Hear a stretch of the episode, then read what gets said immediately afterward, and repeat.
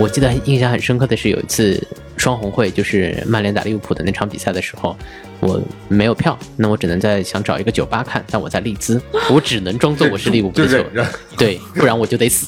那是 performance 吗？是这个 entertainment 是个演绎出来的东西吗？是职业精神，好，你把它掐掉。这你生活呀，没事啊，你说呀。还有什么跟足球相关的吗？没有。你想跟足球相关的吗？不是要打你的节目吗？哦不是要给你节目打 call 吗？不是要打个人广告 IP 吗？不是要找女朋友吗？好的，忘记了，不好意思。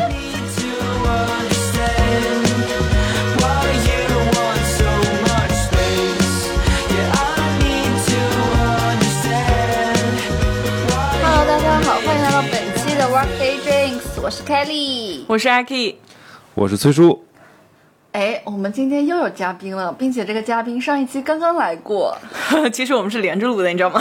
掌声欢迎我们的嘉宾豆豆。大家好，大家好，我又来了，惊不惊喜，意不意外？不想听的话，现在就关。我觉得大家一点都不意外。没有，我们上一期说了，下回要找豆豆聊一下关于体育的话题哈。没错，然后就安排上了，特别快，特别迅速。是的，不是真的，不要不想听啊，千万别关，这个时候不能关。我我有一个疑问，就是什么原因让豆豆愿意大驾两次 Workday Drinks？对，因为 Workday Drinks 实在是太好听了，酒也太好喝了。谢谢。嗯，谢谢。所以你来我们节目的录制契机到底是什么呢？因为认识阿 K 吗？对啊，我们俩是因为就是一个现在在中国用不了的软件认 认识的，你说的那个好像 好像哪里不对是吗？没有，对对其实就是我们两个就是因为 Clubhouse 这个软件嗯而结缘的。然后其实我很早就在这个群里了，可能大家都不知道，对吧？所以上一期节目的时候有很多很早就在这个群里了，没错，你拉进去的，你拉你把我拉进来的呀，哦哦对对对吧对对对？然后很多不是群友前两天还在群里面说话说啊是这个豆豆，什么意思？对的，对的，对的，我有看对见。对对。因为也是在那个 Clubhouse 上面，大家一起聊天啊，然后去开房啊，通过一个软件认识了，然后去开房，总归哪里不太对。然后然后就了解到大家都在做自媒体，嗯，然后当时那个群里面缺人嘛，就把豆豆拉进来了。嗯，豆豆真的有在听我们节目吗？有有的时候会，只要闲的时候就会打开来听。嗯嗯嗯，好，所以就是这样的一个嗯，录制契机了。对。通过上一期呢，我们已知豆豆现在是非常著名的体育解说员，跟足球相关的。那我们就很想知道豆豆是学什么专业的？之前跟我们现在在做的事情还是很有相关的。因为其实我并不是学播音的，然后我跟这个是完全没有关系的。我在英国上学的时候学的是 Sports Events Management，就我本科研究生学的都是这个东西。出来是做什么？经办济奥运会，哦，哇，就我们的这么高端对我们的老师什么的都是办这种东西的。然后办体育赛事。对，办体育赛事的。然后我是在二零一二，可能一二一三年的时候开始做 podcast，当时是讲英国留学生活的。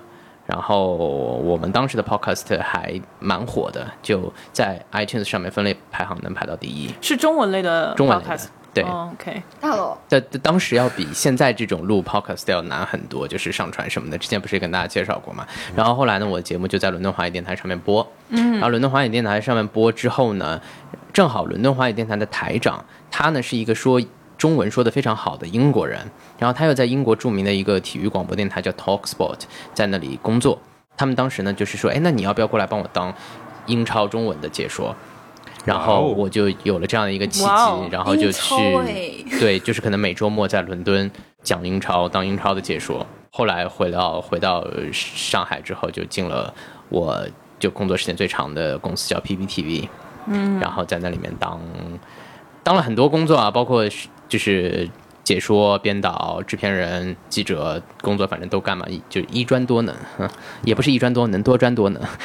等一下，这个现在是 PPTV 是我知道那个是你知道那个现在还在吗？现在 PP 因为苏宁的这个嗯就垮了嘛，对。但当时其实前几年的时候，因为大家如果看体育的话都知道，其实你就是要在 PP 上面看嘛。对对对，因为我们豆豆之前在英国也做了，其实说有一段时间这个体育解说的工作，后来回国，现在的职业也是体育解说。你觉得英国和中国对于这一块儿有什么不同吗？或者是相同的地方？我觉得英国的体育的氛围要比中国好很多很多。其实你要知道，在英国这个地方，就是体育是是非常基础的，是大家文化里面的一个很重要的一个部分。它毕竟是现代体育的发源之地嘛。像我学这个专业的话，像很多我的同学，他们都是从小练某一个项目的。就比如说，可能是我宿舍对门的那个女同学，她就是练网球的，或者是说我楼下的朋友，他可能是录呃练 hockey 的，就是那个那个曲棍球。就每个人可能都有自己擅长的一个一个运动，就是体育在他们那里是非常非常普遍的。然后足球也是，尤其是足球，因为英国三大球嘛，英国三大球是板球、足球和英式橄榄球嘛，所以其实，在英国足球的氛围就是相当于那种，可能你爷爷从小就在踢球也看球，你爸爸也踢球也看球，你爷爷踢球也看球，就是这样的一个概念。所以在英国从事体育媒体这个行业，要比中国要成熟的很多很多。嗯，其实我的在英国就是工作的这个经历，其实只是很很短的一个经历。但是我回国之后，我还是经常会可能去欧洲出差，或者是什么跑很多很多的比赛什么的。然后在英国的时候，你就能明显感到一个很大的区别吧。就比如说从只从就是不从解说，从记者这个方面来说的。因为我去英国可能去报道比赛的时候，你在一场新闻赛前新闻发布会的时候，你可以看到很多很多很多记者，然后问很多很多很多问题，然后教练跟记者之间的关系也是。你可能说非常熟，或者是也不是说就是大家都会知道新闻发布会可以开很长时间的，而不像在国内的话，可能很多时候你问的问题也是设定好的设定好的，他回答的问题哦你都知道他要说什么。就走个过场，有有发言稿，有心心照。心照不宣的怎么说呢？国内媒体不止不止体育，其他也都是一样的，就直接有一个标准的那个公关稿出来的，然后大家基本上就照着公关稿。也差不多也倒不是，如果说比如说是很多活动啊，如果不知道大家有没有做过媒做媒体的，可能知道，就是所有的活动都是有公关稿的啊，都有通稿的啊。像我们这种可能有的时候去跑堂，我们这个东西叫跑堂会，嗯，就是跑堂会的时候，他会给你车马费，给你车马费的时候你就去给他报道就好了，这都是有通稿的。那比如说可能体育赛事的时候呢，可能就是我可能问他问题的时候，我都已经知道了他要回答我什么东西。啊就不可以问的太不让播的问题，对吧？嗯，对，有可能会被封杀。嗯嗯，那些问题的话是直接会先给他过一下，还是有看吧，就不同的就我觉得大家心里是有那个基准线的，就知道这种问题是问了，就基本上这行饭就不要吃了。嗯，对，啊，但是在国外可能就可以问这些问题，在国内就不能问。在英国的这种足球媒体当中做记者，和在中国的这种媒体当中做记者，关于职场同事之间这种有没有很大的差异，或者是有什么触动的？嗯，在我从事，可能从我回来一四年回到国内，开始从事体育媒体这一个行业到现在，总的来说感觉就是很长一段时间之前的一段时间，中国其实是在这个方面有很多的资金投入的。就是尤其是过去几年啊，因为有一个批文下来之后，那体育产业其实确实得到了很多资本的支持，但是它的发展并不好。很多的钱，虽然就可能比如说俱乐部啊什么都有都有很多的投入，但是在这个体育媒体的，就是可能从根本来说的话，中国是没有体育文化的。我认为，嗯，我认为啊，就是尤其是比如说足球，我问崔叔一个问题，你会经常看足球吗？我从小就不太关注体育任何赛事，对吧？就是其实其实看体育的人是非常少的，因为它的根本原因是因为参与体育的人非常少。嗯，哎，我是个特例，我的原因你知道是什么吗？嗯是因为你妈手脚不协调，因为我妈是一个职业的中长跑运动员，嗯然后但是她是个省队运动员，她嗯退役之后呢就变成那个体育教练了，嗯就在就我们当地的那个省体校。从小我母亲培养我任何的体育技能，但是我都打不过她，比如说跑步啊，这就不用讲，打篮球啊，打乒乓球啊，我都打不过她，所以我就，你知道小朋友嘛，你。你学习，你可能哎学一学你就会了，你就特别有那种成就感，你会愿意学下去。也许体育赛事或者比如说玩一些棋牌啊什么的，你有那种成就感。我在体育上面是找不到成就感的。嗯，就我觉得很大一个程度，我不知道对不对啊，就是呃，家长们关心的并不是小孩的这个方面的东西，嗯，就是可能大家想的都是。呃小孩以后读书读得好，考一个好大学或者是什么，就可能会有的时候，很多时候会觉得是说练体育这个东西是没有没有前途的，以后将来是没有发展的，不像是国外可能大家都在练体育这个东西，所以自然而然的，虽然虽然你可能我要发展这个东西，但是但是其实是没有这个文化的，所以说可能很多时候，比如说你花了很高价格买了很多的五大联赛的版权或者是什么的，不是所有人愿意花钱来看这个东西的。那所以你的投入下去，成本又收不回来，慢慢慢慢慢慢，你会发现，所以就很多现在其实你看可以看到中国做体育的都在慢慢在在垮嘛。嗯，所以体育市场，我觉得其实也可以像就娱乐圈儿一样，就是让它更多的有娱乐性质，让大家能参与起起来，也许会好一些。诱惑太多了，你什么都是要收费的嘛，对不对？嗯你看剧也是要收费的，很多人还玩电竞，为什么电竞在中国能就是起来这么好？我觉得因为是参与度够高，玩电竞的准入门槛要低很多，但是玩体育的准入门槛就没有那么低，这是还是跟参与度有关系的，参与度越广。文化越来越培养起来，才有可能就是说真真正正的做做到一个可持续的发展。我就上上上上来聊这么深刻，我感觉可能没什么人听了，是不轻松一点儿？咋了咋了？聊八卦吗？球星的八卦，或者是足球解说员的八卦呀，对不对？就这个行业里面有什么特殊的八卦吗？行业有什么特殊的八卦？好听的那种，好讲的那种，好讲的那种社新闻，哎，我之前看看过，是你做的一个视频吗？就是说你在那个封闭的那个赛区里面，球员们去拿快递，啊，对对，然后这是我们做的一都是那个节目，对，哦嗯，因为这两年的就是中超比赛的话，它是因为疫情的原因，所以是集中赛会制嘛。就我刚刚从赛区出来，分的是苏州赛区和广州赛区，每个球队有八支球队，然后大家都是集中住在一起，然后有一点就是像大学生活一样，每个人都会在自己的宿舍里面。我们所以我们就做了一个节目嘛，就是我们想了一下，因为我们那个地方是完全封闭，它就是叫它叫 bubble。就相当于就是你明白 bub bubble 这个意思嘛，嗯就是外面的人看得见我们，但是他们是进不来的，我们跟他们是完全隔离的，啊、就是这样一个状态。就是比如说快递进来之后，也是要消杀啊什么才能拿到，所以我们就想说做这样一档节目，可以看看就是说球员们平时都买了什么快递啊，就这样的啊，对，这个很有意思。对他们买了什么呀？对，就在那个相机前面开始拆自己买的快递，你知道吗？对，然后再介绍自己为什么买这个快递，然后背后的故事啊什么的，还挺有意思的。我做了，我们做了几期里面，我印象比较深刻的是之前的河北队的一个外援嗯叫梅米舍维奇，他的未婚妻给他寄的口罩，但是那个口罩上面是鸳鸯，啊，他的未婚妻是中国人吗？他的未婚妻也是是个荷兰人。哦。嗯，就会，当然这是安排的啊，就是我们会安排他们在录节目的时候，他们打 video call 视频，然后两个人就讲啊这样的什么的，反正非常撒狗粮的一期，我还蛮喜欢这一期的。啊，对我也蛮喜欢的，嗯，哎，那鸳鸯是绣上去的那种吗？就是店里面买的那种中国的，哦，也不是有带鸳鸯的，对带鸳鸯元素的，嗯。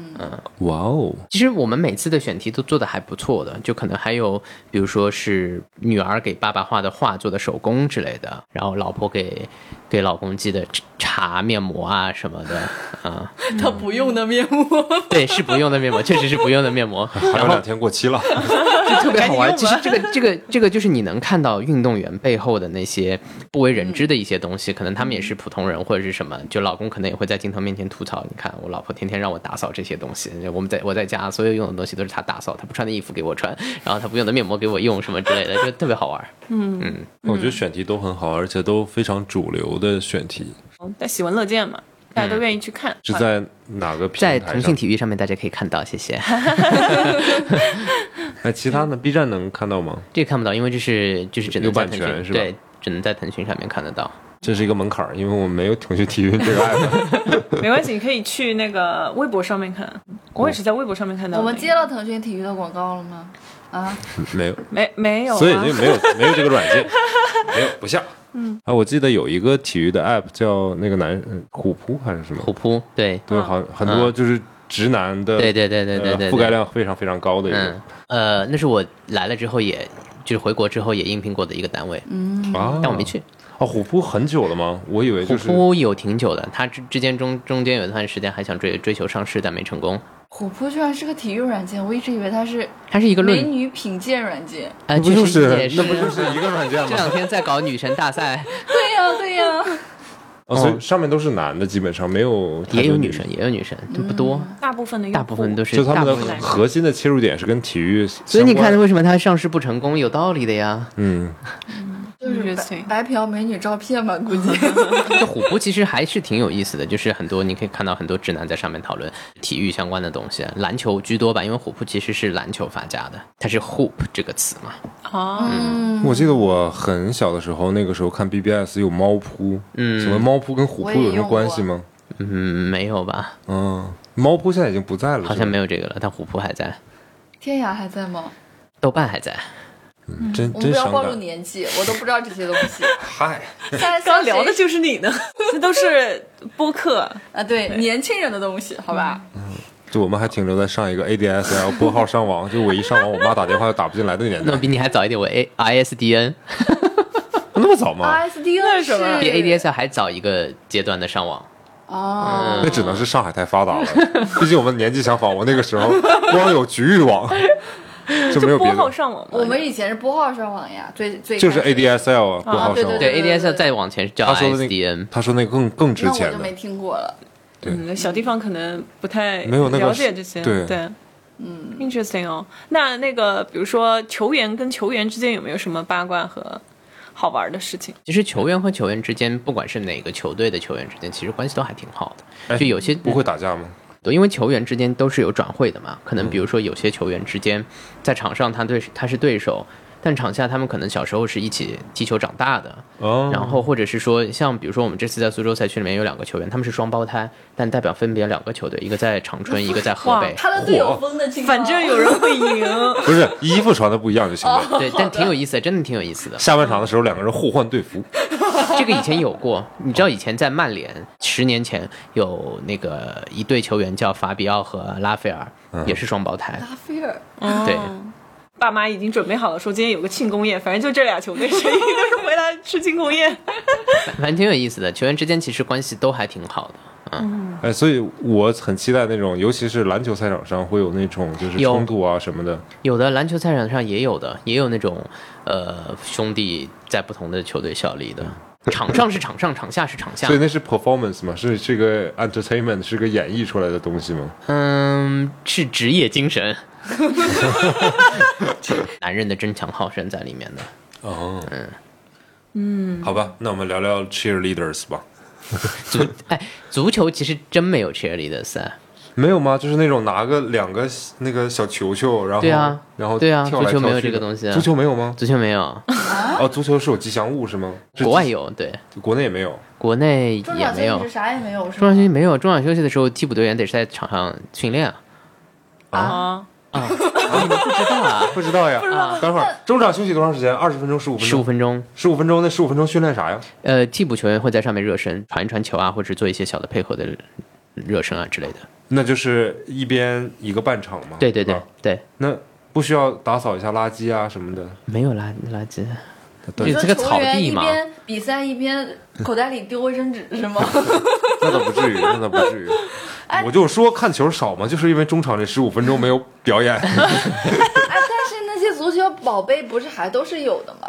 那可能是拍宣传照的时候用用。对，哦，哦，其实我觉得我突然找到了为什么中国足球观看人数少。你想，刚才我们提到了虎扑上还在进行一个什么选美的一个比赛，对，就如果说把篮球有啊，篮球有。对是的，篮球有，如果你把那个选美比赛里面的那些姑娘们，好比说十一个人、十个人，然后就在某一个，比如说中超的甲级联赛上 final 的那个争冠的那个时候的中场休息，来这个十个人表演个舞蹈什么的，我觉得那个收视率就会上去。那那些球员过来拖一排，在那 跳跳舞，中间也算热身了。其实因为足球这个东西很很多时候也讲究一个现场的就是感觉嘛，因为足球场太大了，嗯，你中场的时候你放什么在球场上你也看不见。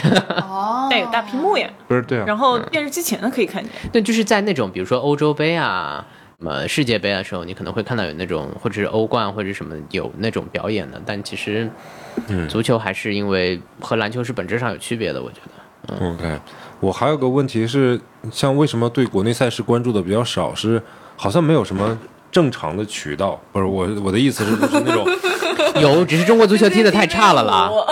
我能看到，比如除了 CCTV 五以外，其他频道是看不到什么体育赛事比赛的。有啊，什么嗯之前的 P- PPTV 啊，什么现在的腾讯体育啊，电视上面，电视上面，电视上面其实各个各个地方台都有体育频道。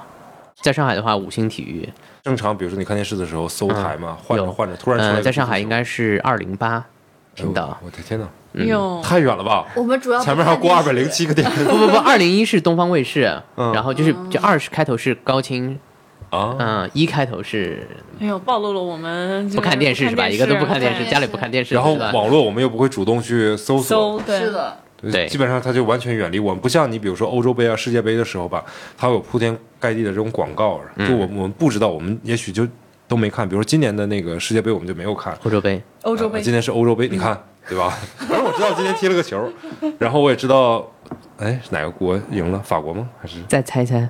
意大利吧。对对对对，啊意大真的是意大利吗决赛是意大利你看我这种打英格兰。通过朋友圈知道谁赢的，都比你强。你看，就我的意思是说，就像他们这种知名度的赛事，然后我们哪怕不看，但是很多宣传的渠道也会让我们看到这个广告信息。但是国内的很多比赛，就咱们中国自己的比赛，可能就我们连看都看不到，都不知道。就对于对，就是因为喜欢的人还是不够多，因为没有文化嘛，就不就回到我你说说的，对足球，其实在中国并不是一个很主流的文化，嗯嗯，那什么球？乒乓球吗？没有对，在中国没有主流的体育，是啊，我不认为在中国有是有体育文化这个东西的。经常拿世界冠军的项目也都不算主流。你除了四年关注一次奥运会，你会记得，如果你今年不知道成龙是谁，你告诉我你之前两三个月之前你认识这个人吗？你都不知道，对不对？你只有在这奥运会的时候转哦，对陈宇军拿了一个举重冠军哦，我知道了这个人，但实际上大家根本不关注这件事情。是我们比较关注的就是像这种国际赛事，但其实我们的运动员平时参加大大小小的那种比赛很多的，对，但是我们乒超联赛有人看吗？不知道没有吧？所以说嘛，就是其实，在体育在中国，其实我认为是没什么文化的，哦那你觉得他在发展吗？我不觉得。人家都说了，你都说成这样了，你要你要考虑转行吗？就我觉得嗯这是一个必然的过程吧。你想，为什么现代体育的发源之地是英国？因为他们进入现代社会早，大家都吃得饱、穿得暖，都有钱的时候，当然想怎么该怎么玩了。那我要玩这个玩那个玩那个，慢慢慢慢就发发展出来了。当大家每天都不再为了自己生计而考虑的时候，可能就会好很多。其实也是跟职业球、职业运动员有关系的，就是嗯，很多职业运动员其实你从小培养到大是很辛苦的，但是很多家长会觉得是说，万一没出来就没有出路了。对，而且对身体的损伤损害特别大。因为之前我小时候有那个基因比较好吧，从中学的时候就体育老师一直找我爸妈，我不知道这个事情，他说想让我去练那种跳高什么的，三级跳之类的。我爸妈觉得一个女孩子去练体育，一非常的辛苦，风吹日晒的；第二个就是你的学习成绩会下降，因为他们觉得我凭你的成绩，肯定能上一个正常的本科嘛，对吧？就没有必要再去练个体育啥的。对啊，就是很很简单还，挺后悔的嘛？他俩后悔，我也我也没啥后悔，我也没想着就是就是很简单的一个事情，就是如果你在中国，你问体育足球能不能发展起来，你问可能所有的家长，如果有超过也别说超过半数吧，不可能有超过半数的家长回答你，我愿意送小孩去踢足球。嗯而且好像据说踢足球这个东西很耗钱的，跟学艺术差不多。嗯，文体需要时间，因为体育这个东西确实是需要时间的，而且是一个长年累月的过程。嗯嗯，因为我爸妈是说，你就算拿了全国冠军，你以后也不会有什么样的成就，除非你能说你练到世界冠军，那你的荣誉、你的钱，所有东西都会向你这边走来。就说这个成本很高，对他们有跟我讲这个，他们不，他们不是说不让你去练，是你练了以后，还不如你就去读一个正常的本科，出来正正常常工作，开开心心就好。对，是可能中国的家长也是这样的思想在作祟。嗯，嗯，嗯我是，OK，觉得还是太辛苦了，可能是是。还是因为，嗯，所以我们现在要开放二胎、开放三胎啊，是有道理的呀。嗯，当独生子女的时候，你就更不不愿意去冒愿意去这个险，冒这个险。嗯多生几个就没事了。哎，你加油！这是个什么思路呢？那一会儿就让阿姨加油吧，翠叔。Oh my god, oh my god, these feelings just begun. I'm saying things I've never said, doing things I've never done. Oh my god, oh my god, when I see you, I shoot it right. But I'm frozen in motion, and my head tells me to stop, tells me to stop. Feeling feelings I feel about us. Try to fight it, but it's never enough. Cause I'm frozen in motion, and my head tells me to stop, but my heart goes.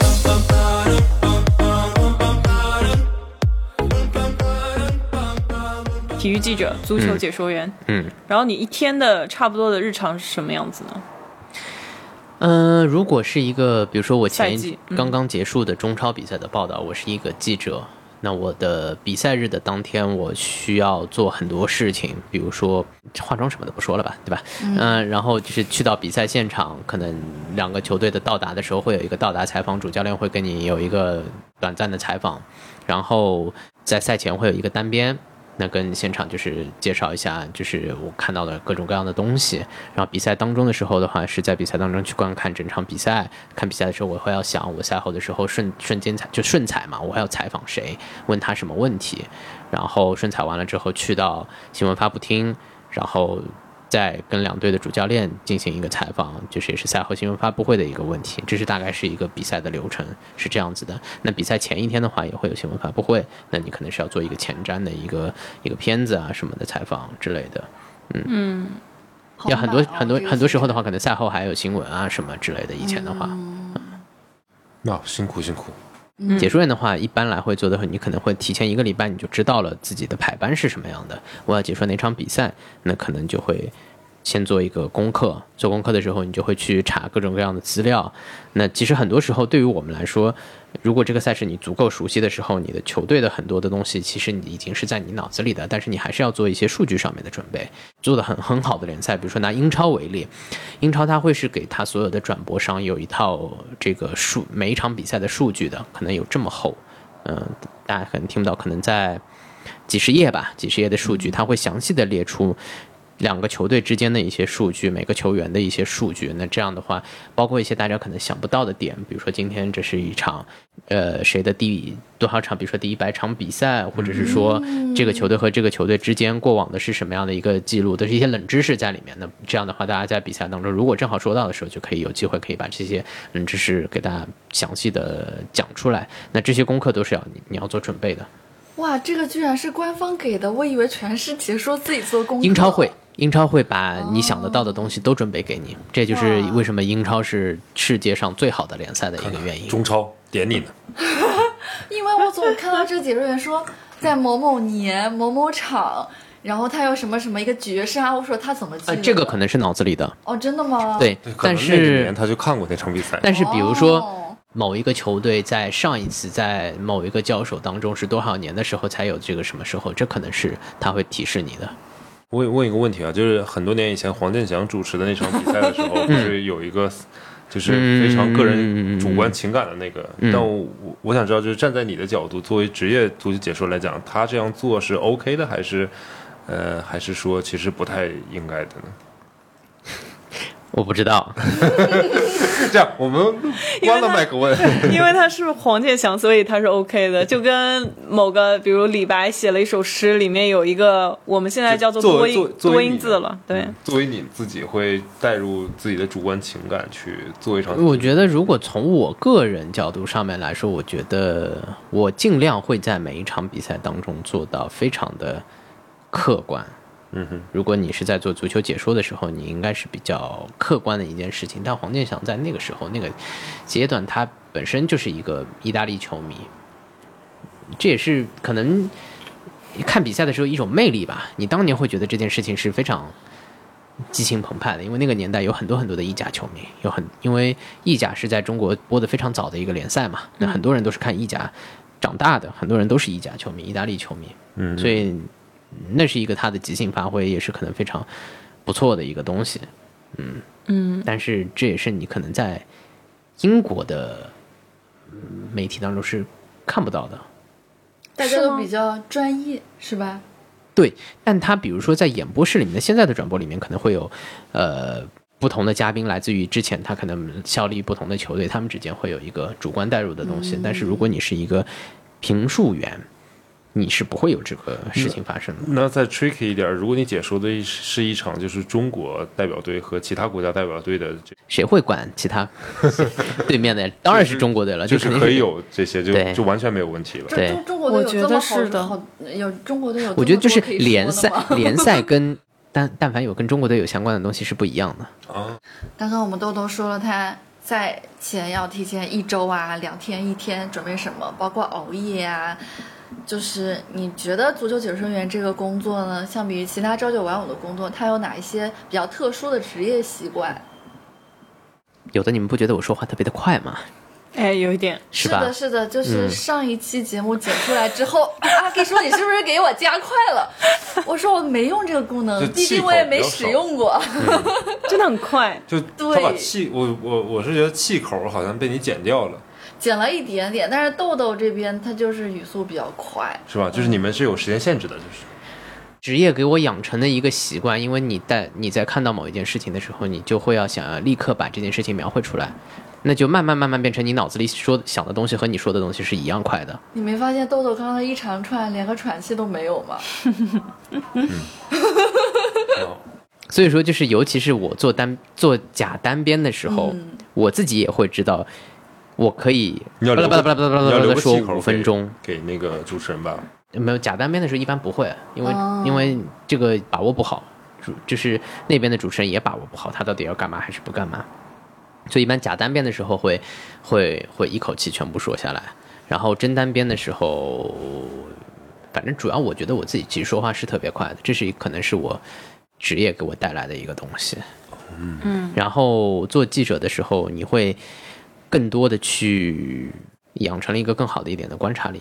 在你在你看这个人的时候，你就会想到，比如说他穿了什么衣服，穿了什么裤子，穿了什么鞋，然后是怎么样的，你会脑子里面会有一种一种描述，因为可能你在做，不管是写采访文稿的时候，或者是说采呃做片子的时候，你可能会都会用得到，比如说有一些细节，呃，这可能会成为这个这个内容当中比较重要的一个点。就我有一个师傅嘛，他也是央视非常著名的一个记者。然后我师傅当年有一个报道，跟我们还关系比较好的一个球员退役的时候，当时有一个细节我记得非常非常清楚，我到现在记记得都很清楚的，就是他来接受采访的时候，他的手腕上有一个他女儿画的一个手表，哇哦，嗯，然后这个东西就可以引申出很多的东西，比如说，因为他已经退役了，那么他就会有更多的时间来陪伴他的家人，或者是之类的这些东西。嗯等一下，就退退役一般多大年纪呃，足球运动员一般在三十多岁应该就会退役了。啊？那么那么年30岁就轻，退役了，就是如果不是门将这个位置的话啊，门将可以在，因为门将门将可以久一点，对对对，吧门将可以久一点。嗯，哎，运动员生涯这么短的吗？对，所以二十多岁的足球运动员其实是老将嗯、也不能说老将，但是是当打之年，在我足球运动员当中，十呃十在国外啊，可能十九岁，十九岁到二十一岁之间算是年轻球员吧。哎，我比较好奇，像我们国家的这些球员是怎么选拔的？他们是小时候就在哪里嗯被发掘吗？对，就是足球运动员是会，就是比如说他在小的时候可能是一个系统的培训，到他某一个年纪的时候会有会有看上他的。那不同的地方可能有不同的体教结合的方式。那可以比如说在北京、上海或者是什么，你可能在北京可能就是一些专门的学校。然后你既能可以完成你的学业，又可以成为一个某一个俱乐部的一个梯队的成员，然后就慢慢慢慢慢慢培养下来，可能是一个长期的十几年的一个过程。我国的话，这个作为一个普通的足球运动员，嗯，收入还可以吗？呃，嗯，可以在上海买房吗如如今可肯定不行。啊，可以，足球运动员赚的可多了，尤其是过去年过去一段时间，是啊顶级联赛中超联赛的球员可能是世界上赚的最，也不能是最多，但可能跟国外不能比啊。但中超球员很多赚的其实是挺多的。别看中国足球不咋地，但是挣的真的不少。啊，这样子的，你知道为为什么这么吗多呢？嗯当你做到某一个领域的顶尖的人的时候，他就应该配拿这样的职这样的薪水。然后嗯还是不错的，有很多球员其实赚的，但是最近中国足球确实不太行，因为中国足球现在面临着很多的困难，然后有很多的俱乐部也都运营不下去了，然后会有很多欠薪的问题发生啊什么的，这也是其实现在是此刻当下是中国中国足球比较困难的一个时期。妈哦，哎，请问范志毅现在在中国就足球里面大概是一个什么样的作用和地位？嗯，范志毅在他过去的今天过去我知道，今天呢？他是其实已经是一个非常非常可能是一个标杆性的人物，然后是一个一个、呃 reputation 非常高的一个球员，他本身也是能够达到成绩成就非常高的一个球员，嗯因为他曾经是这个呃在英超效力过的嘛。其实中国球员在欧洲联赛，因为这是在世界足球发展最高的其实是英国嘛，嗯，这能够在英超里面踢上球是非常不容易的事情。现在也没有人能达到这件事情。他曾经是水晶宫的队长，然后曾经向利物浦都向他抛去了橄榄枝，想让他去加盟，但是他拒绝的唯一原因是因为当时利物浦的条款里面有一条是他可能没有办法回国家队去效力，嗯他是没有办法这个接受这件事情，所以他也是失去了去利物浦效力的这样的一个机会。对，好像水晶宫并不是多么牛逼的一线的队，是吗？嗯、对，但是你要想想一下，这是在英国，我当然，对，就是跟不同的国家之间的足球的水平是其实差非常非常多的。嗯，然后范志毅现在他在可能说是一个培养中国足球非常呃重要的一个地方有任职的，他是在根宝基地其实是有任职的。嗯然后后他更多是一个就中国足球的一个一个一个 icon，一个对吉祥物。对，但他其实也有在做培养的一个工作。嗯，他是一个直言敢说的人。是是，嗯看出来了，对，肩特别平，西装不太好做。就是其实现在的很多很多人会觉得是说中国的足球运动员没有没有以前的足球运动员踢得好，确实也是，但这也是跟基数有关的，因为现在的这一批球员，你要想他们小时的时候的时候，也是中国足球非常困难的一个时间，因为中国足球在那个时候有经历过就是扫黑啊之类的这些东西的。扫黑是啥？黑恶势力吗？对，那段时间是就是比如说假球啊什么，非常的就是哦黑哨啊什么候对啊，嗯明白明白。所以导致足球在中国有一段时间发展的非常不好呢，没有人踢球，没有人踢球，他长大了，他，呃，对吧？呃，聊回到你的工作嘛，你主要是做足球的解说是吗？对我主主要是做足球的解说，但在过去的时间里面也解说过乱，也不是乱七八糟，其其他其他奇奇怪怪的各种样的东西，但是足球偏多，嗯，足球为主。一开始就自己很喜欢足球吗？哎，我还真是从小还挺喜欢体育的，嗯。然后跟家里还有一些些关系，嗯。嗯，怎么讲？因为我父亲、我父亲的兄弟也都是很喜欢体育的，包括我爸爸的三哥，就是我的三伯伯，对，是也是现在的叫北京体育大学，以前叫北京体育学院的足球系毕业的。然后他是中国最早的一批裁判，比如说他的同学里面有现在非常著名的教练，然后他的好朋友里面也有可能就是之前就是足协比较高层的人，可能从小耳濡目染吧。像包包括我从小其实也很喜欢运动，然后我从小打的最多其实是网球，还对，还有一些别的运动，所以我才会去学这个嘛，嗯，还是有一点关系的。嗯果然是上海啊！我们小时候哪有网球？我们小时候可以撇沙袋，还有那个水上飞那个石头，什么呀？不是打弹珠吗？哦，都有都有都有。你看咱玩的也挺丰富的。啊，跳皮筋。我们的体育赛事项目不太一样。对，对反正我觉得这个是一个本身自己就喜欢体育才会学这一行，但没想没想到最后怎么居然变成了一个体育媒体的这样的一个工作吧。也挺好的呀，我觉得。你一方面你对，就是就是，其实做了这件事情之后，还是经历了很多，嗯，大家没有经历过的这些那些事情吧，或者是什么，就是还有很多长了很多见识吧，或者是什么。比如哪些东西？其实我觉得我在，嗯，一五年到一七年中间，经历了可能是人生非常高光的一些时刻，嗯，就完成了很多大家以前想不到的，就是能达到的事情。比如说我自己是曼联的球迷，嗯，你们知道曼联吧？知道。知道。好，我自己是曼联的球迷，然后我在曼彻斯特给曼联主持过发布会，然后以前没有中国人做过这件事情，然后是一个类类似于双语的发布会，因为是有一个中国的品牌给他们做了一个全球的赞助，然后正好呢我就过去给他们主持了这样的一个发布会，好长脸哦。妈呀，追星成功呀！那种感觉还是挺好的，在自己。嗯那我以前上学的时候，我会一直去看球。但是当你真正在那个你的就是喜欢的主队的，比如说你在办公室里面开会，你跟他们一起开会，你跟他们一起工作的时候，也感觉还挺好的。所以你要签名了吗？挨个人要了一遍。也没有，人家要这这合影，嗯，职业素养不允许哦，职业素养确实不允许做这些事情。哦，嗯，对。然后还有什么？就是你们知道皇马巴萨吧？知道，嗯就皇马和巴萨之间的比赛叫做西班牙国家德比，你们知道吧？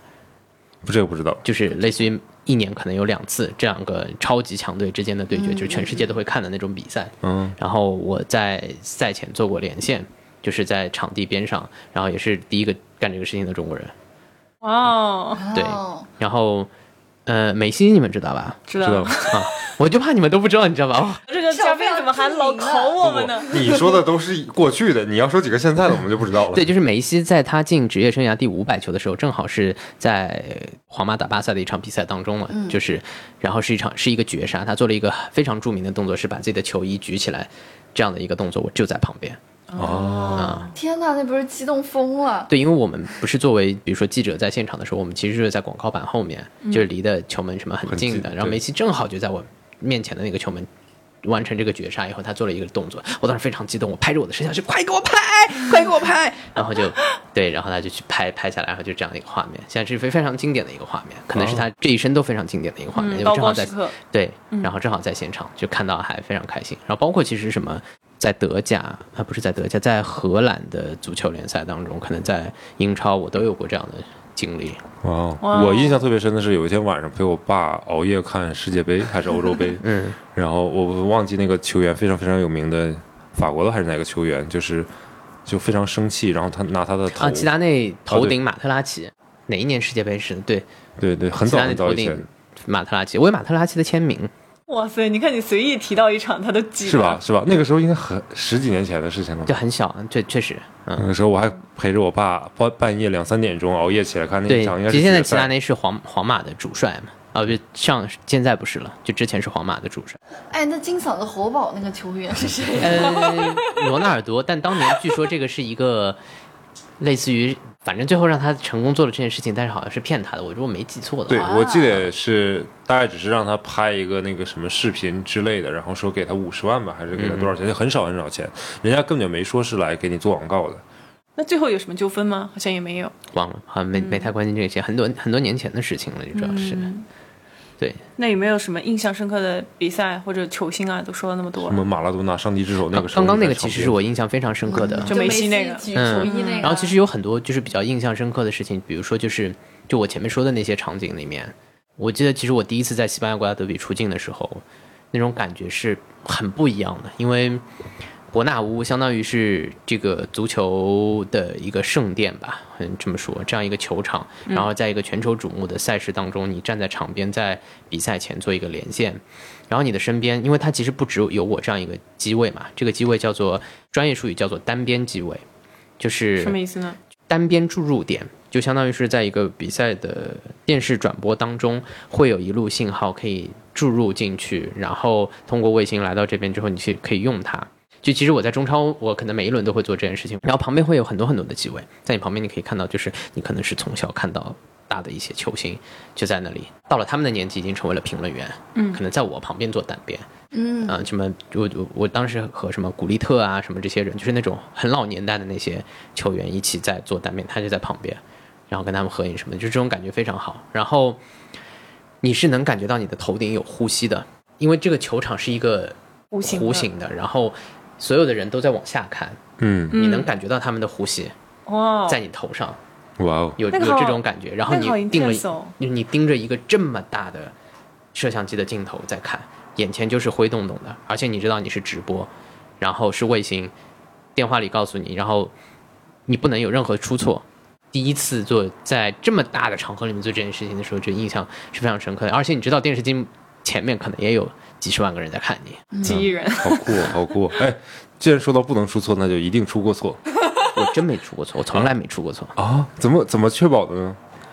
干的多了吧，你知道自己不能出错，而且你知道自己要说什么，就就不会有比如说突发状况吗？因为我看很多搞笑失误集锦那种记记者在采访的时候不其实也还好，只要心态好一点的时候，就不会太。就是我一直认为做很多事情的时候，你一点不紧张也是不对的，但太紧张也是不对的。只要带那么一点点小紧张，其实运动员比赛也是这样子的。也要带一点点紧张感是最好的。更兴奋，对呃发挥更好，对吧？对的，这个怎么控制呢？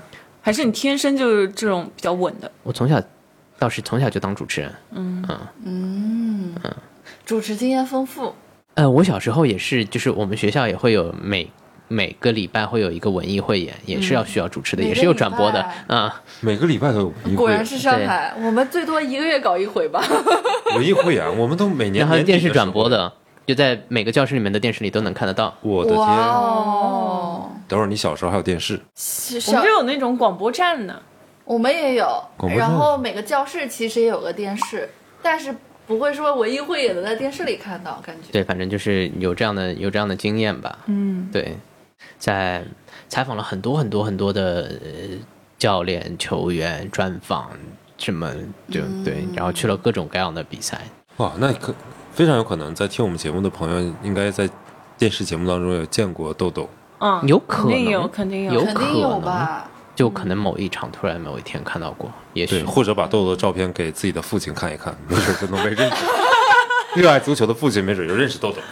我很年轻我我倒是有过在国外的球场旁边有中国球迷看到我说：“哎，你不是那个谁吗？”啊我说：“对对对对对。”然后在然后他说了一个错的名字。不会不会不会，然后在中国也遇到过，当年是会有。那你说你之前在英国的时候也挺辉煌的，对吧？听起来，你回国之后，感觉是不是有一点落寞的感觉，有一个强烈的对比呢？也没有吧，其实在国内就是还蛮好的，确实呃，因没有。因为你前面提到说，就是这个比较心态比较稳，面对那种镜头的时候，能够把控住那个兴奋度。嗯，除了这点特质之外，你觉得做这行还有其他什么样的特质你是比较需要的？从我的角度上面来说，它是分 A 角和 B 角的。嗯，然后 A 角相当于是一个评述员的角色，我是一个 A 角的角色，就相当于我是在在描绘这个场面的，描绘这场比赛的。而我非常喜欢的一种搭档的方式，就是我是 A 角，旁边的 B 角是一个职业球员，或者是前职业球员，或者是懂这个东西的人，我会把话口抛给他。他再进行一个专业的评论，然后两个人这样搭配来解说比较好一些。所以就是说，你要呃表达能力可能要强一点，你要观察细节可能要强一点。然后做记者的时候可能也是，比如说像很多时候你要知道演播室里面的人他会说一些什么东西。比如说，在赛前十五分钟，或者是半个小时，或者是一个小时的这个时间里面，你可能要做连线，或者是说你我还要做片子啊什么的，我会尽量预测到后面的人，比如说我们在串联单上面也会写大家聊什么或者是什么的，不要做到信息重复。如果你是现场报道的时候，是多看一些现场的东西，把这些东西告诉观众。嗯，所以你是做的不是那种演播厅里面的那种，也有也有，就是就是角色不一样的情况下面，对做的比较多的就是现场的播报，就是现场连线。都多，都多都多，就是也解说了几，不知道上天有没有几百场比赛也是有的，没有赛事的时候，还是现在一直都有赛事？我不了解你的工作。有有还是有，就是比如说现在不是欧洲也有赛事嘛，其实我们以前工作。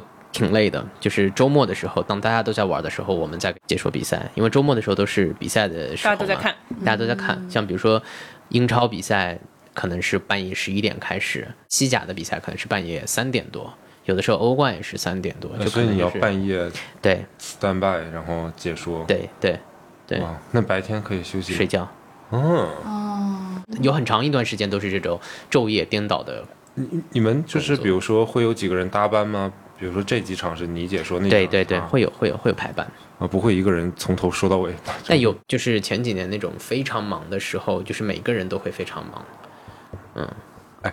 好奇问一下，你们的工资是以按场结算的，还是就正常我以？前的时候，就是其实还是有分的，就是说，比如说有些像，比如说你是公司员工的话，嗯可能就是只是按工资来的。但是比如说你有一些外聘的解说嘉宾或者是什么的，他们可能就是按单场算算的。像我以前还是比较那种年轻的呃、员工嘛，就不会赚多少钱。但是很多比如比如说现在不一样很。很有名的那嗯些老前辈啊什么的，他们就会赚很多。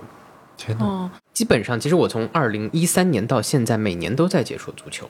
然后我会在不同的平台都其实有在说，对在去年我有在百事通、在爱奇艺都有在一直在说球，然后那个就是按场来结算的。对按场来结算。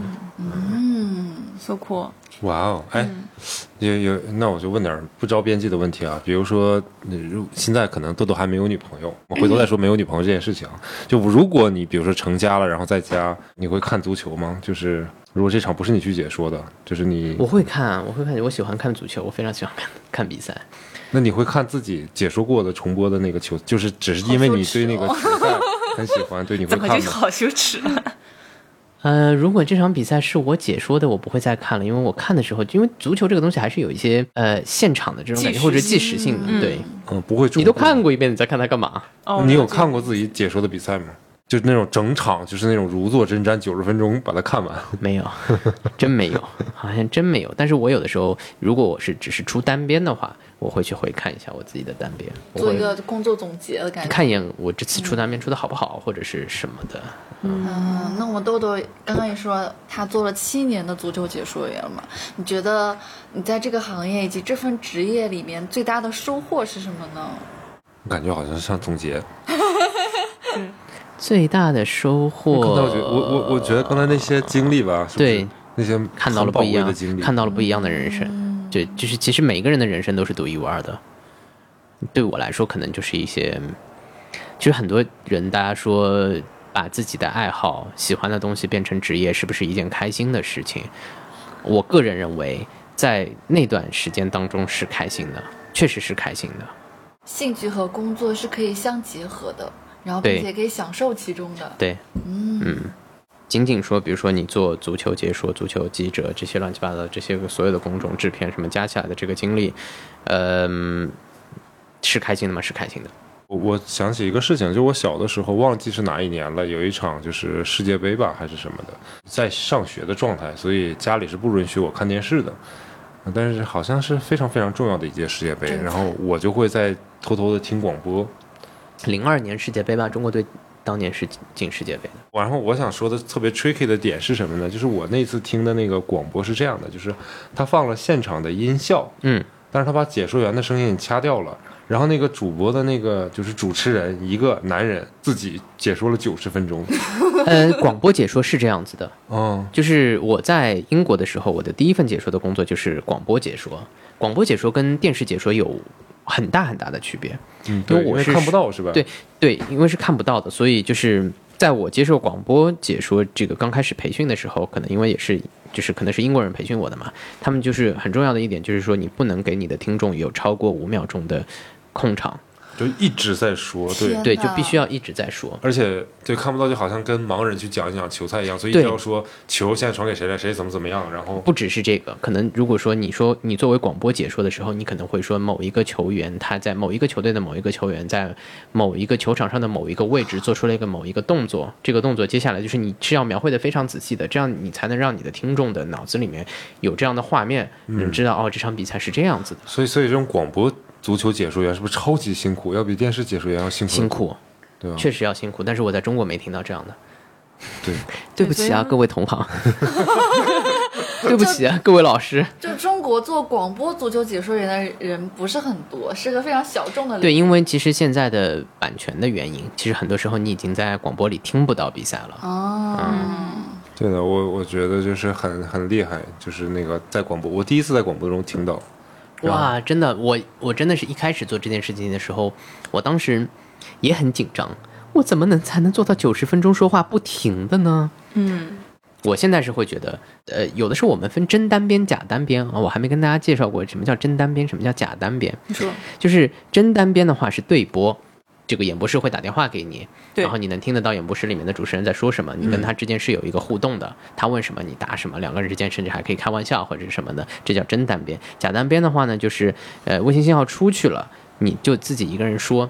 假装演播室里面的假装他在跟你，他只会给你抛一个话口过去。那我们现在有现场的红豆老师给我们来介绍一下什么什么情况。然后其实这个已经是录好的东西，其实是在现场的时候，可能我在几分钟之前已经、哦已经录下来的东西。哎，我小时候一直有个好奇，就是那个现场连线记者的时候，不管是不是足球啊，都是会十五秒钟。就比如说现场连连线红豆老师，然后红豆老师在那看着屏幕，然后等，哎啊好，其实他在想怎么回答这个问题，会不会都要就是有一个间隔五秒，是因为信号是信号，是信号。其实就比如说我在电话里面听到对面主持人跟我说这个话的时候，我是立马说出来的。对，我知道，对，但是这个中间因为从呃演播室演播室里面出去到大家看到之间，一般有十五到三十秒的一个延迟。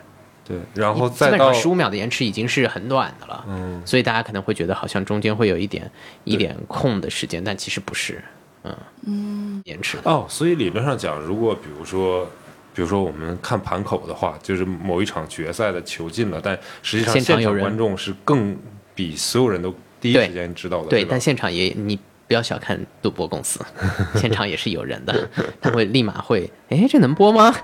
就会关停这个，嗯这个东西。对。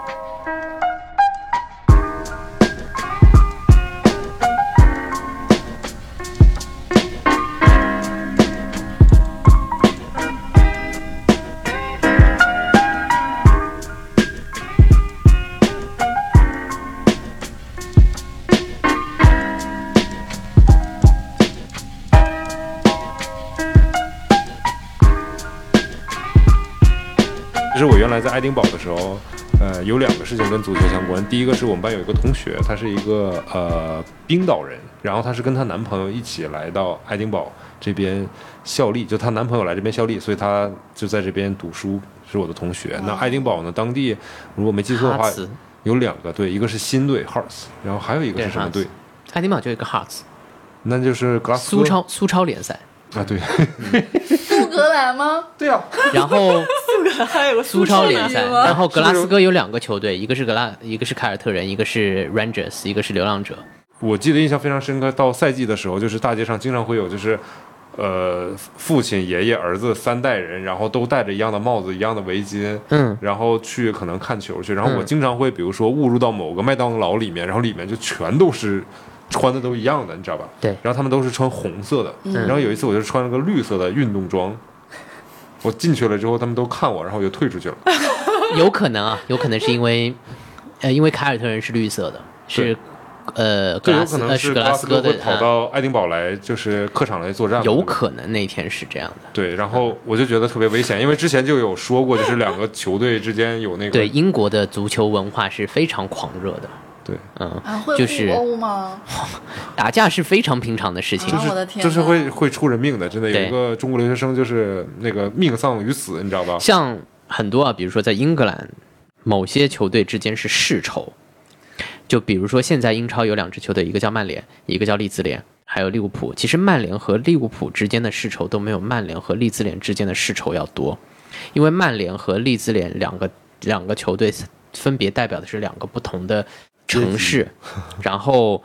呃，曼彻斯特这个地方原来现在是叫大曼大曼彻斯特郡嘛，以前是、呃柴郡的一部分，这里是口误啦，曼彻斯特以前属于兰开夏郡，不是柴郡。利兹这个地方是因为我在利兹上的学嘛，利兹这个地方是白玫瑰，是 Yorkshire 在历史上打过红白玫瑰战争的。那这两个球队就是世仇，这也能延伸到足球上。对，当然有了，就是有了红白玫瑰战争，才会有英国现在的这个现在这样一个国家啊，就是所以这两个球队之间是真的，真的非常仇的，就是包个火车，然后过去撞就是就是会，你会看到比赛日当天是有骑警，有不同的警察，就是在那里拦住，千万不能可以让两队球迷之间见面的。如果万一在市中心两个球队的球球迷之间碰到之后的话，是大打出手的，很只要正常。见到就就一定会打，你瞅啥？对，不用就一定会打的，一定会打好好。穿衣服。包括比如说你在伦敦，呃，热刺和阿森纳之间是两个不同的阶级之间的仇恨，对，所以也是一定会打的。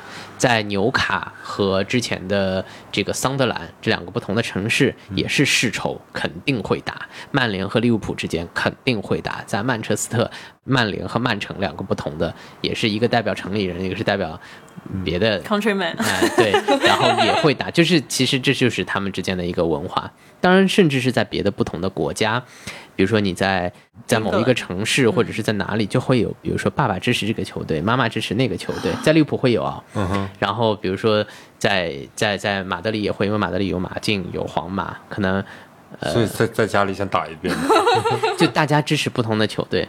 特别有各自买三台电视机，各自回各自的房间看。他们可能会去现场看比赛，像比如说，呃，我如果记得没有错的话，现在的切尔西有一个球员叫马克思阿隆索，他的爸爸和他的爷爷分别都是西班牙历史上还就是比较有名的球员，他自己也是非常有名的球员，就三代，他是球三代，然后他的爸爸和他的爷爷就是效力不同的俱乐部的，嗯，啊、然后他和他的爸爸好像在职业生涯当中也有不同的这样一个，就是所以就都是有区别的。何必呢？大家何必呢？而且他们是，呃而且我我每次看都是他们在很小的小朋友，不管男孩儿女孩儿，去一起去看的，就是这种是深入骨髓的，就是。到这一天周末的时候，嗯没别的事儿，那我们全家要去看球，小朋友不可能把你留在家里，带着你一起去，啊会给你买小帽子、小衣服、小围巾，然后跟着一起去参与，管你看得懂看不懂。就是这个是他们的一个是一种生活方式，就是刻在血液里面的，就是我周末就是要看球的。英格兰的足球是一个金字塔型的一个这样的，嗯，你可能看到最顶级的是英超，世界上最好看的比赛英超联赛，但后面下面还有英冠、英甲、英乙，英格兰有九级联赛系统吧，第九级是不是就是社区类的了？嗯，有有很小很小的比赛，但是也都是在踢的。然后像足总杯的话，你可能如果是那种奇迹的话，真的是会有很低级别的联赛的球队会踢到很高的，就是很后面的轮次里面去。我想知道，就是呃，除除了英超以外，我 British 分四个部分嗯嘛，就除了英超以外，苏超，然后还有有爱尔兰的有爱超，嗯，是这样子的，苏苏格兰有自己的联赛苏超，对，然后他还是有自己的足协的。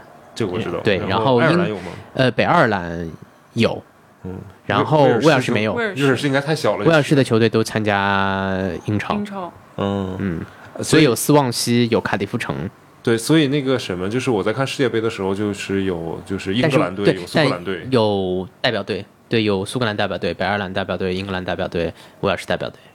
今年欧洲杯上面就有英格兰踢苏格兰的比赛，然后你知道我在一七年还是一几年的时候，那时候那有一届世界杯，一六还是一七年，世界杯还是呃那个欧洲杯来的，我忘记了。就是决赛是法国队对英格兰队，如果是一八年的世界杯决赛是法国打克罗地亚，啊，对，克罗地亚，法嗯国打克罗地亚，没错。呃，本来那年是爆冷，然后英格兰队好一开始是都是年轻一代球员嘛，对，英格兰踢到了四强，对踢到了四强嘛，然后那个苏格兰队就早早被淘汰了嘛。嗯但是苏格兰人跟法国人比较友好，所以他们因为我那个时候还在苏格兰嘛，对，他们会支持法国队。对他们全员都改改改支持法国队？就支持另外一个国家了。对，不支持，绝对不可能是支持英格兰。你问苏格兰人，绝对不可能支持英格兰，对百分之百。他们火车车厢上面不都互相 diss 吗？对，法国人也会去支持苏格兰，但不会去支持英格兰。然后我觉得特别有意思的一点就是那时候我忘记我是看当地的报纸还是怎么了，就是决赛的时候不是法国队对克罗地亚嘛，嗯，然后在一个酒吧里面，然后所有的人都是就是支持苏格兰人啊，都是支持法国队的，但是中间有一个克罗地亚人穿着自己的克罗地亚的那个球队的队服，但是场面异常的和谐。如果不是这种情况下，就是比如说这个是是一个英格兰的一个。那个、那个、那个酒吧和一个英格兰的球队，然后在里面都是支持英格兰的，然后这里面有几个支持法国队的法国人的话，那一定势必会吵起来或者打起来，那些人就被挤走，对吧？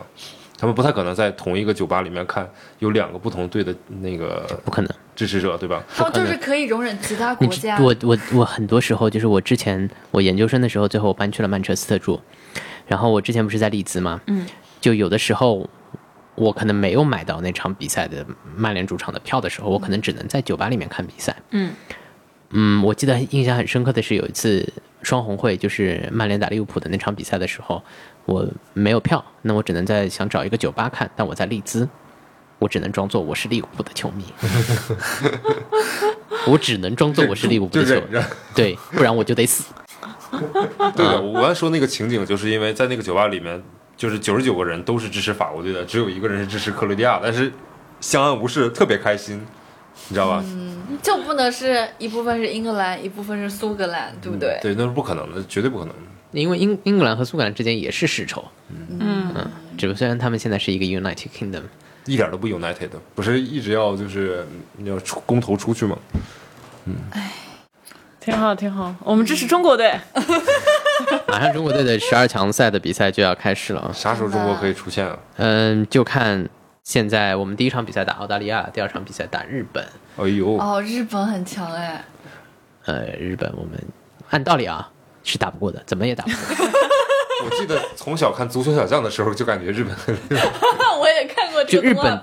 日本队现在在整个亚洲的水平里面是独一档的。嗯啊，啊，我们感觉聊了好多好多关于体育啊，关于足球的这方面的事情。其实这只是我们豆豆的主业，我们豆豆还有很多副业啊，比如说当红 KOL 之类的啊，对不对？这个这一趴请阿 K 介绍一下。啊，我也不是很了解，豆豆自己说吧。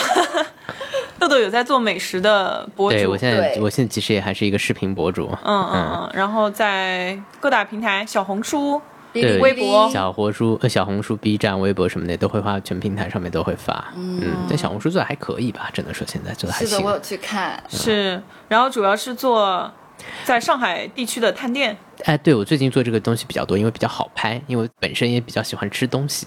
嗯，所以你就是因为喜欢吃东西，又觉得自己视频这方面能力很强，所以就开始做了这件事。也没有很强吧，但还行。哪有电影画质好不好？真的是。谦虚了，谦虚了。嗯所以你是怎么想到说我要做这个东西？其实还蛮有意思的，就是因为去年的时候，我其实因为出差的原因，你从去年才开始做吗？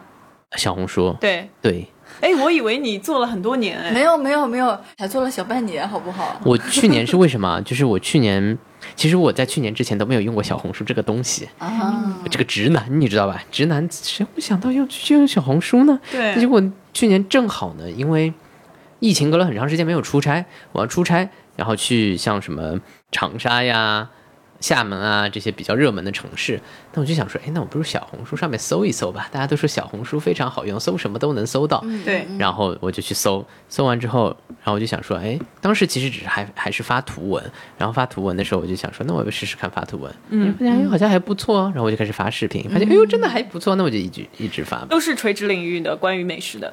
呃大，部分都是我看了一下。就我确实是觉得这个东西好做就好做，因为平时都得出去吃东西嘛，反正我也会拍，不如就拍一拍我喜欢吃的店。哎，你所以你没有把像你职业上面做的这些东西没人看的上面，是因为没人看，而不是因为版权问题。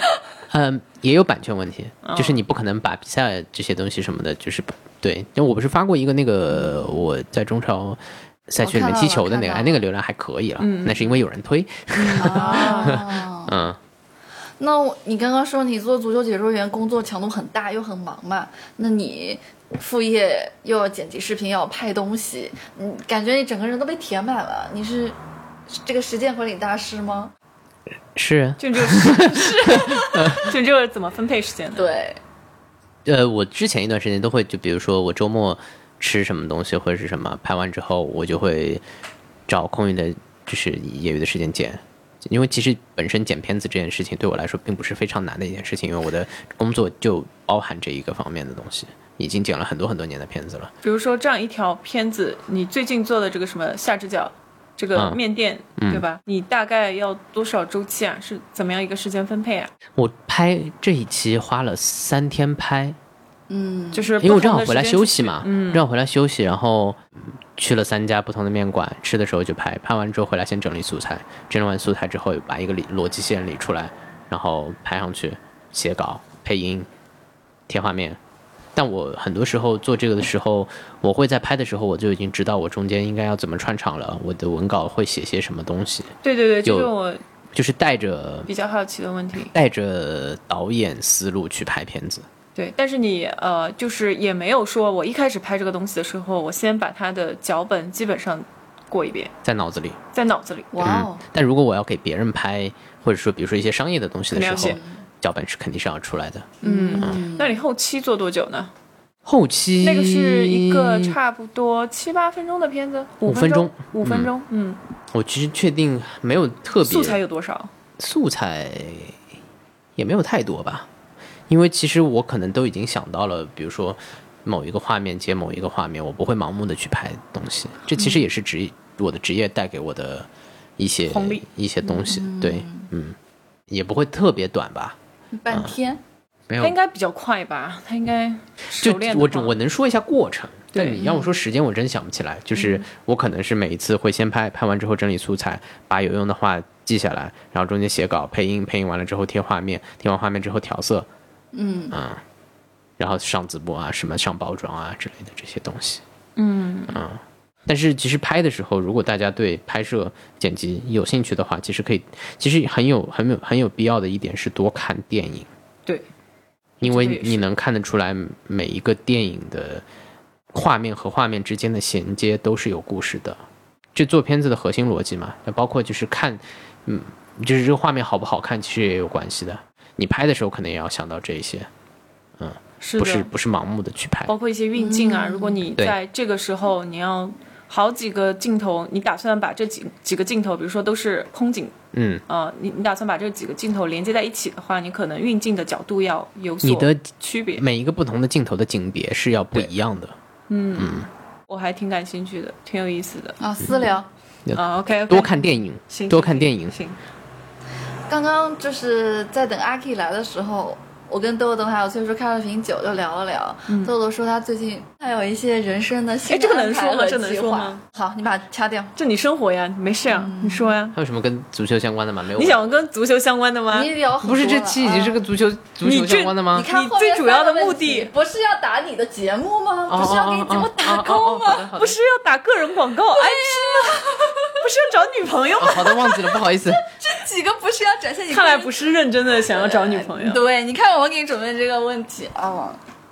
那那那我们豆豆除了这个足球解说这一部分，然后个人的这个视频的这一部分，今后还要想做哪些新的尝试，或者有哪些不一样的计划呢？我想试试看我能不能成为一个全职博主。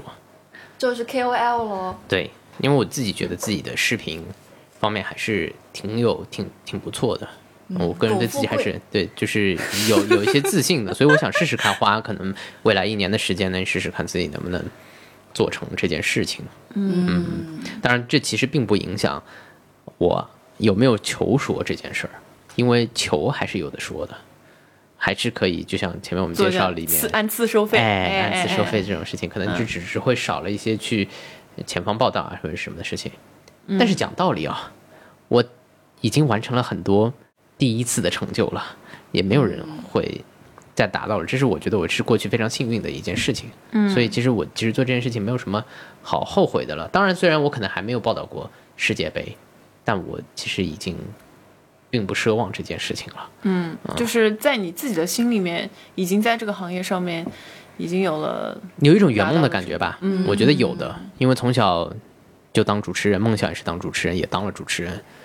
嗯，我圆梦了，那再追求一些别的梦吧。现在就是博主梦。哎，是的，确实，其实你是这个博主，还是想做之后还是内容想要出的是关于美食方面的吗？吃喝玩乐，吃喝玩乐，大家喜欢看的东西，嗯就生活方式类博主，对，能不就是大家能做好？follow 你。主要的原因是你会不会讲故事。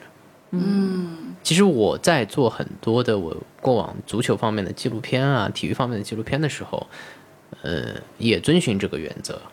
包括其实我现场出单边报道的时候，我也遵循一个原则，是要讲故事，讲好一个故事。这就是为什么我可能在现场的时候，经常会连线的时候给演播室里的人，或者是给观众讲故事，让他们切实能够感受到我感受到的东西。比如说，我现在这个地方下雨的这种感觉，我在球场外感受到的是什么，而而不是简单的跟他们介绍，比如说今天的首发名单是什么样的，谁踢什么位置，或者是怎么样的。这个东西演播室里的人会说的，嗯，不用我来说，我是观众的眼睛，我要他们不能来现场的情况下面，让他们看到我在现场看到的东西。用另一种感受感受到我在现场的感觉，比如说这种山呼海啸的感觉，比如说，呃，球迷在外面，呃，笑得很开心的感觉，嗯，就是类似于这种东西。你这个讲故事的能力是如何培养起来的呢？就是可能平时积累多看书啊，或者说像你刚刚说多看电影啊，还有这几年的职业的积累啊，还有有换位思考，哦，想到别人，其实大家都做内容的话都是一样的。要想到，其实就包括可能，比如说我们上一期做那个节目的时候，大家会想说，我们的听众究竟是想听到些什么东西的？其实也是一个道理，都是大家想看什么，大家想听什么。嗯嗯嗯嗯，沉默了，怎么回事？行吧，那就下一个下一个话题就是征婚广告。婚征婚来了，哎也不是征婚啊，婚其实还倒无所谓。啊，真恋爱广告。对对对，听说我们上一期节目播出之后，有那么几个女生啊怎么那么几个很多女生？私信我们，你这你这样说，真的大家不得不来加了，就本来想加的不来加啊，很多那算了，我不加了。其实也没有几个人加，而且豆豆也不是每个人都加。所以这期豆豆啊，给自己来个口播啊，其实这是这个整整期节目的重点。首先是这样，就是能听到这里，一定对我们节目也好，对豆豆也好是非常非常感兴趣的。所以这个重点的福利来了。一方面，我觉得大家可以去关注一下豆豆现在在做的视频的内容。哎，这是比较重要的一件事啊，呃确实。再重复一下你的那个大家好，账号这呃对，希望大家能能多关注我的这个个我的账号，我的账号的 ID 是 Billy 豆 B I L Y，然后后面一个豆，因为我其实自己叫红豆，Billy 是我的英文名字，豆是我的中文名字，B I L L Y L Y，对两个 L，Billy，在各大平台都能找到你，吧？的对的对，只要能找到的地方，那就说明我有；你找不到，说明我不在。既然顺手的话，就把瑞内尔崔叔也找一下。知道你是这个点。你看我们风格都一样的，前面是个英文，后面是我们自己的名字。啊、对好的。嗯那那第二个非常重要的就是，如果你也听了我们的节目，然后也去关注了哔哩豆的各大平台，也看到了哔哩豆的无论无论是有趣的性格的一方面，还是他优秀的颜值，如果你感兴趣的话，对吧？请一键三连，这商业呢，你说你 这得赚钱呀，对不对？然后，然后，然后，如果你对他感兴趣的话，是不是可以加入我们的线下粉丝群，搜索 WD Radio 零零一，添加微信小助手，然后我们把你拉到那个群里面。当然，你可以在备注上面说一下你就就对豆豆感兴趣啊，这样的话我们会可以直接帮你专人连线一下。对那如果你很腼腆的话，你也可以直接跟我说，就是我想我刚听了你们的这一期跟足球相关的话题，然后我给你拉到这个粉丝群里面，豆豆就在里面。然后至于怎么样，对吧？你可以私下去添加他，然后跟他放心，我每天都会给大家发那种哈哈哈哈的东西的。刷存在感吗？对，我觉得有一个非常好的引起豆豆重视的一个方法，就是在他的每条视频下面就是进行留言走心的留言。没错，，尤其也可以在粉丝群里面跟他互动，就每次都夸他，哎呀，你做的这个视频看起来这个东西真好吃，我也要去吃一下。然后回头然后去吃了，然后拍了个照片，然后分享在群里面艾特一下他。久而久之，豆豆就会对可以顺你产便生兴趣。可以顺便请我们一起去吃。这是我说说的有点不好意思。这豆豆有什么样的择偶标准吗？也可以在节目里面说一说。也没有吧，其实好看的豆豆害怕，说 说太多人，女孩不愿意。主要是你知道吧，就是三十岁了，事业和家庭都没有，总得有一个吧，也不如还是先考虑考虑事业。怎么说话呢？这怎么说？给你机会，你抓不住这。你这个是事业和那个家庭同时都有了吗？就是，嗯，真好，真好。这不说的是你吗？什么时候结婚？新婚快乐，崔叔。早生贵子，生日快乐，生日快乐。嗯、那行，那今天节目就到这里。行，嗯，好，非常感谢大家，非常感谢我我 Day Drinks，非常感谢我人家这是两主场啊。两期的机会，对吧？？非常感谢豆豆今天莅临我们的节目。嗯，两期了，你知道吗？这不容易的，两期都上节目，还是得非常，就大家非对了，然后我们也没有感谢大家通告费，什么也没有。对大，家记得多多评论、留言、转发哦，以及我们还有一个小小的官方微博。World Day Drinks 二零二零，我们会有一些日常啊、一些书籍、电影、美妆、生活细节的分享，大家可以去关注一下。对，最最主要的是金主爸爸，如果你听到我们的节目的话，请你积极的联系我们啊、微博也可以联系 WD Radio 零零幺小助手，你也可以去搜索它啊，这样的话呢，就可以跟我们取得直接的联系，我们还蛮会的，我们带货还蛮好的。最近其实有接下几个金主，但是金主没下决心。你别这样给金主压力。行，挺好的。嗯，我 Day Drinks 要做下去。我感觉豆豆以后就是我们的金主了。对，现在先把这些厉害的金主请到节目当中来。哎，对对，先打好感情基础。我我我这我真的是觉得挺好的，因为我可能因为我很也参加过其他的播客节目，对吧？毕竟我也是最早也是做 podcast 出身的，所以希望大家能坚持下去。嗯，会有会有那么一天的。，谢谢，对谢谢。好，那今天节目就到这里。好，大家一个愉快的工作日，拜拜，拜拜拜拜拜拜。